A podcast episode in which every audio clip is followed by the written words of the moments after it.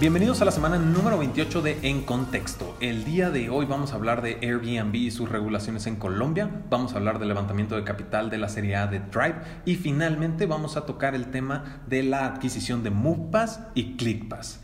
Como siempre, yo soy su anfitrión César Miramontes y me encuentro acompañado de mi coanfitriona Mariana López. Mariana, bienvenida de regreso, ¿cómo estás?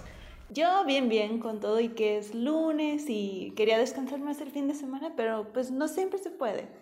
No, pues no siempre se puede. Hay demasiados planes para fin de semana. Digo, yo estuve de viaje el fin de semana, entonces me duró la mitad el, el, descansito. Pero valió toda la pena. El Finance Disrupted me iluminó muchísimo en, en dónde está parada la industria, ¿no? Entonces, digo, de hecho voy a tocar ese tema más adelante, pero por el momento, pues realmente creo que podemos ir entrando a nuestra primera noticia. Obviamente, no olviden seguirnos y compartir este episodio y las publicaciones de contexto en todas las redes sociales si consideran que estamos aportando o necesitan apoyar a dar visibilidad al ecosistema del emprendimiento, tecnología y capital de riesgo en América Latina. Entonces, nuestra primera noticia es en Colombia. Colombia ya ha sido un gran tema con la cuestión de regulaciones, ¿no? Ya sé, y antes de que se me paren de pestañas, no vamos a hablar de Uber, pero pues sí tiene que ver con todo este tema de regulaciones y marketplaces, aunque esta vez es de Airbnb, así es.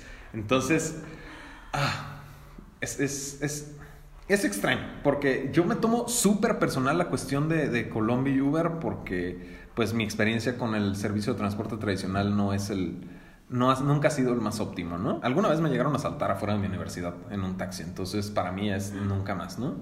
Pero regresando al tema, no es el podcast de César, es el podcast de En Contexto. Entonces, pues me cuesta realmente contradecir o criticar esto, ¿no? Vamos entrando, la noticia como tal es que Airbnb pues se tiene que poner en orden con las instancias gubernamentales de Colombia, ya que Iván Duque, quien es presidente del país, para quienes no están en Colombia, pues realmente desde su campaña ha estado anunciando el, buscar regular a estas plataformas de hotelería.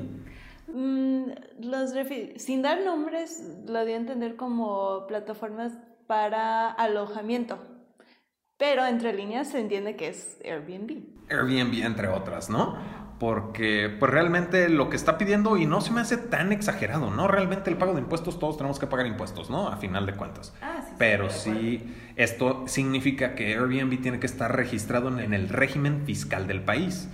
Porque hay un poco de historia más detrás, ¿no? Que es eh, Cotelco, que es la Asociación Hotelera y Turística de Colombia, reporta que hubo una pérdida de 24 millones de dólares en la industria de la Sí, de, hotelería realmente, ¿no? En los últimos tres años. Que realmente 24 millones de dólares no es tanto si te pones a pensarlo, ¿no? Y pues en realidad en muchos países donde está Airbnb, pues es lo que está pasando, es simplemente un cambio de, de cómo se hacían las cosas. Sí, exacto, un cambio, una diferencia, incluso una manera de generar ingresos con tu patrimonio, ¿no?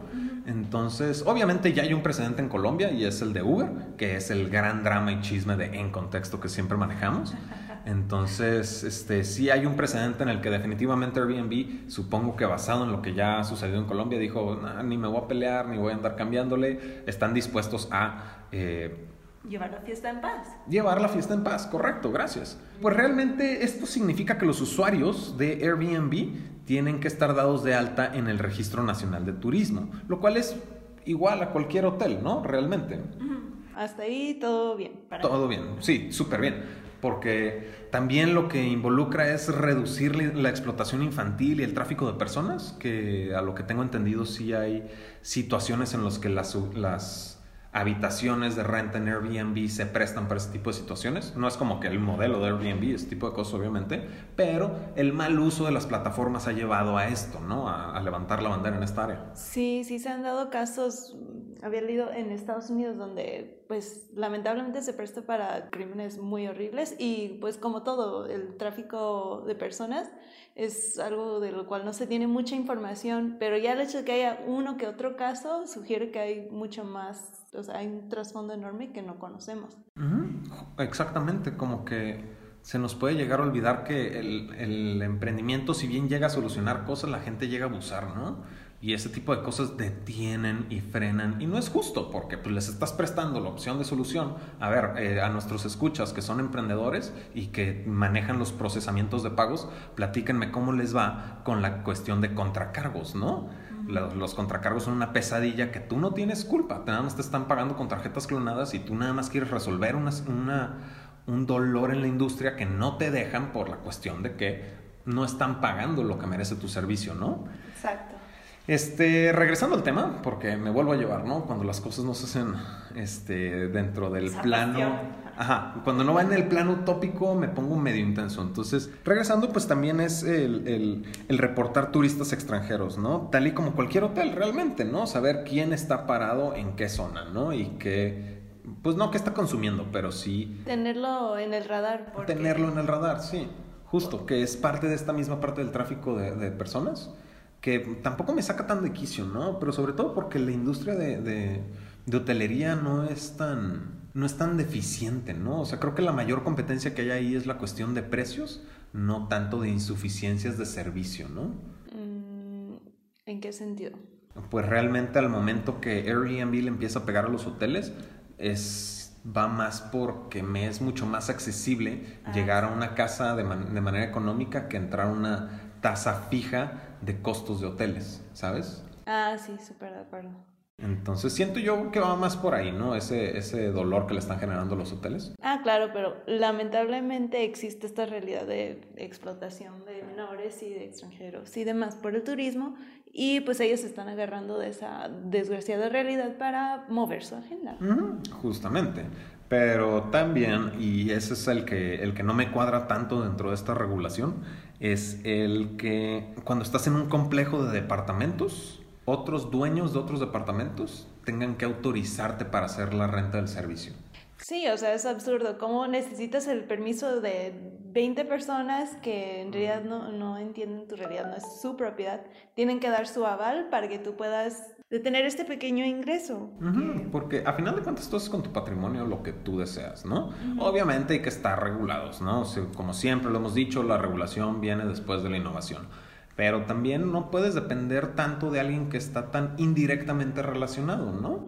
Es una traba. Obviamente la gente que se hospeda, pues sí puede llegar a incomodar, ¿no? Sobre todo en complejos de departamentos en la playa, por ejemplo, o cosas de ese estilo, que involucra un poquito más de fiesta. Eso se entiende. Pero pues no puedes tú dejar de generar un ingreso cuando la plataforma ya te, te incluye ese, ese tipo de, de, precauciones, de no mucho ruido, no salir después de las 10 de la noche, cosas de ese estilo, ¿no? No se puede fumar. O sea, todo eso se especifica y cuando el usuario no cumple, se le multa. Claro. Airbnb ya ha tomado acciones al respecto, ¿no? Entonces, pues ese es el que me da un poquito más de curiosidad. No estoy tan peleado con esto realmente. Creo que sí se está atacando de una manera decente, no es eliminar a la competencia para continuar con los monopolios, ¿no? Como la cuestión de los taxis que, ok, hasta ahí voy a llegar, ¿no? Sí, pero no dudo que esta asociación de hoteleros iba a seguir dando de qué hablar hasta que... Pues a final de cuentas vamos a ver en qué termina, ¿no? A ver si no se va modificando conforme vayan entrando influencias, cosas así vamos viendo cómo evoluciona la cosa, ¿no? A menos de que se me esté olvidando algo probablemente dentro de las deficiencias de la industria de hotelería, que no creo. Recuerden que nos pueden hacer llegar sus mensajes, sus comentarios, sus opiniones a todas nuestras redes sociales o por correo a cesar.contexto.com. Y con eso ya podemos entrar a la siguiente noticia. Y nuestra siguiente noticia es Argentina slash Chile, ¿no?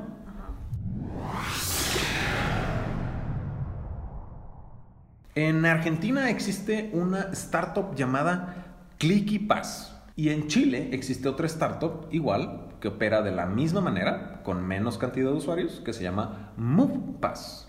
M-U-V Pass. Estos dos modelos muy parecidos, uno opera en Argentina, ClickyPass, y el otro en Chile, que es MovePass. Y es el pagar una sola suscripción para el acceso a distintos gimnasios y actividades deportivas, ¿no? Parecido al de Gympass, pero Gympass enfoca a los corporativos, ¿no? Y al bienestar de los empleados. Estos son suscripciones para personas comunes y corrientes, ¿no? Como... En resumen, Gympass es un B2B y este MovePass y ClickyPass son B2Cs. Algo tan sencillo como business to business y business to consumer lo tuve que complicar en mi explicación. Así de sencillo, ¿no? Gympass es B2B, MUPass y ClickyPass son B2C.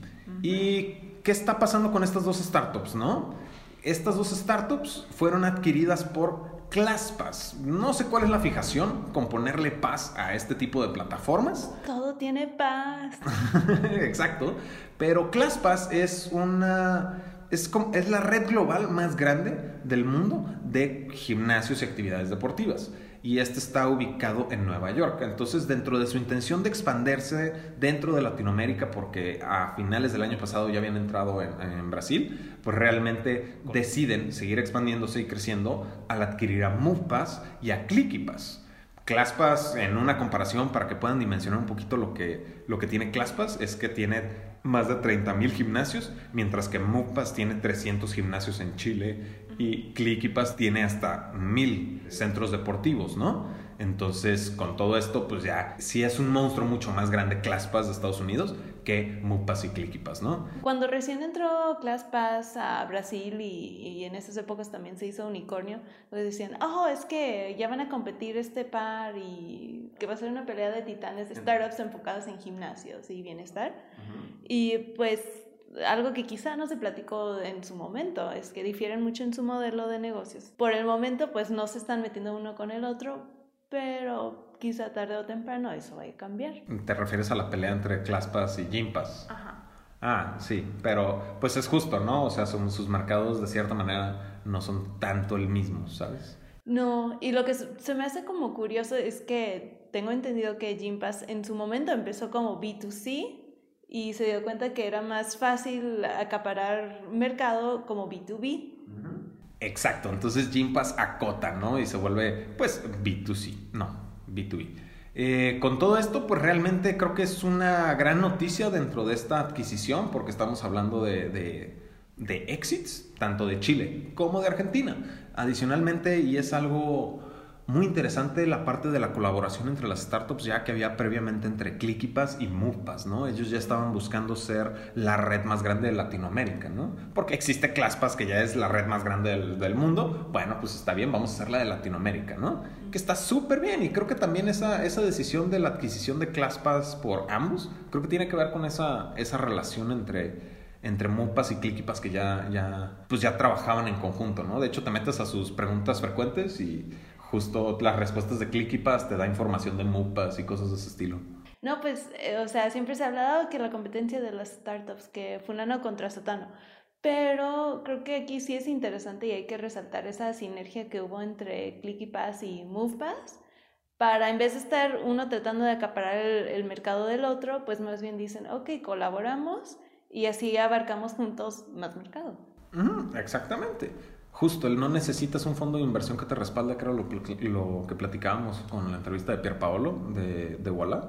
Y era el no necesitas un fondo de, de, inversión que te respalde para tú empezar a comenzar y crear sinergias, ¿no? Entre startups, ¿no? Que Walla ya trabaja con Rappi, estamos viendo que ClickYpass y Mupas ya trabajaban previamente y era algo que se presionaba mucho en el Finance Disrupted Latam, el vamos a colaborar, ¿no? Que obviamente la banca tradicional tiene sus respectivos altos a ese tipo de temas, pero finalmente eso se va a caer conforme siga avanzando y se siga bancarizando la gente.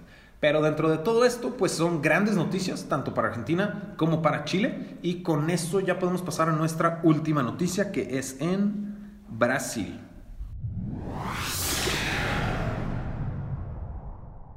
En Brasil existe esta startup, mm, startup, sí, que se llama Tribe, Tribe, que es T-R-Y-B de burro E. Y Tribe lo que hace es un modelo muy padre de... Es un modelo que ya habíamos platicado con Laboratoria previamente, ¿no?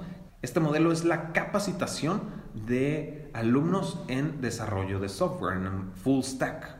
Eh, o sea, Tribe, los cursos que dan son de 12 meses y usualmente los bootcamps son 3 meses y te especializas en una cosa, ya sea como frontend o UX. Y mm. aquí en cambio es full stack, o sea, ven muchos temas a lo largo de pues un año. Casi casi. Pues realmente es- está, está atractivo porque, por ejemplo, cuando hablaba hace Ah, un par de semanas de laboratorio, pues era enfocado solamente a mujeres, ¿no? Ajá. Cuando hablábamos de, de Hola Code era para migrantes, ¿no? Deportados de los Estados Unidos. Y esto es completamente abierto a, pues realmente estudiantes, ¿no? Gente que se quiera dedicar a, estas carreras. Y está padre cuando los modelos, o sea, te apoyan a desarrollarte dentro de una área en específico y después remuneran a partir de esto, ¿no? Están depositando su confianza en que vas, en su capacidad de, cap- de entrenarte para poder encontrar un trabajo lo suficientemente bien remunerado para que de ese sueldo ellos puedan recuperar lo que invirtieron en ti, ¿no? Tanto en sueldos, educación, etcétera, etcétera. Ahora, regresando al tema, y es que este levantamiento de capital que acaba de realizar Tribe es de 10 millones de dólares, ¿no? Durante su serie A y fue liderado por Atlántico. También participaron Global Founders Capital, Norte y reinvirtieron Canary, Ibrix Ventures y Maya Capital. De estos, pues realmente, cuando empiezas a ver que vuelven a reinvertir en una startup, es que realmente hay una creencia en el modelo, ¿no? Que era algo que platicábamos ahí con Víctor las semanas pasadas, el que yo pulo un poquito la startup y ya yo me salgo, ¿no? Sin realmente importarme o creer en el modelo. Claro, no, y además pues es una startup joven, empezaron a trabajar el año pasado, me parece que fue en, sí, en agosto del año pasado, y pues desde entonces tenías estos inversionistas como Ibrix y Canary que ya estaban apostando pues en la misma startup y, se tiene, y tiene que ver pues con el mercado que quiere llegar, que es la necesidad de las empresas de tener programadores capacitados y que los mismos fundadores de esta startup ya tenían bastante experiencia con trabajando en Apruba, que era una edtech que ya se vendió y pues fue un exit Mm. exitoso. Entonces ya realmente al- cuando tienes ese tipo de tracciones, que ya pudiste crear un modelo decente y el haber logrado ese, ese éxito, pues realmente es mucho más confiable al momento de apostarle a alguien, ¿no? O a un emprendimiento. Con esto ya estamos completando las noticias más importantes en el mundo del emprendimiento, tecnología y capital de riesgo en América Latina. Como siempre, yo soy César Miramontes Y yo soy Mariana López. y ahora sí estás en contexto.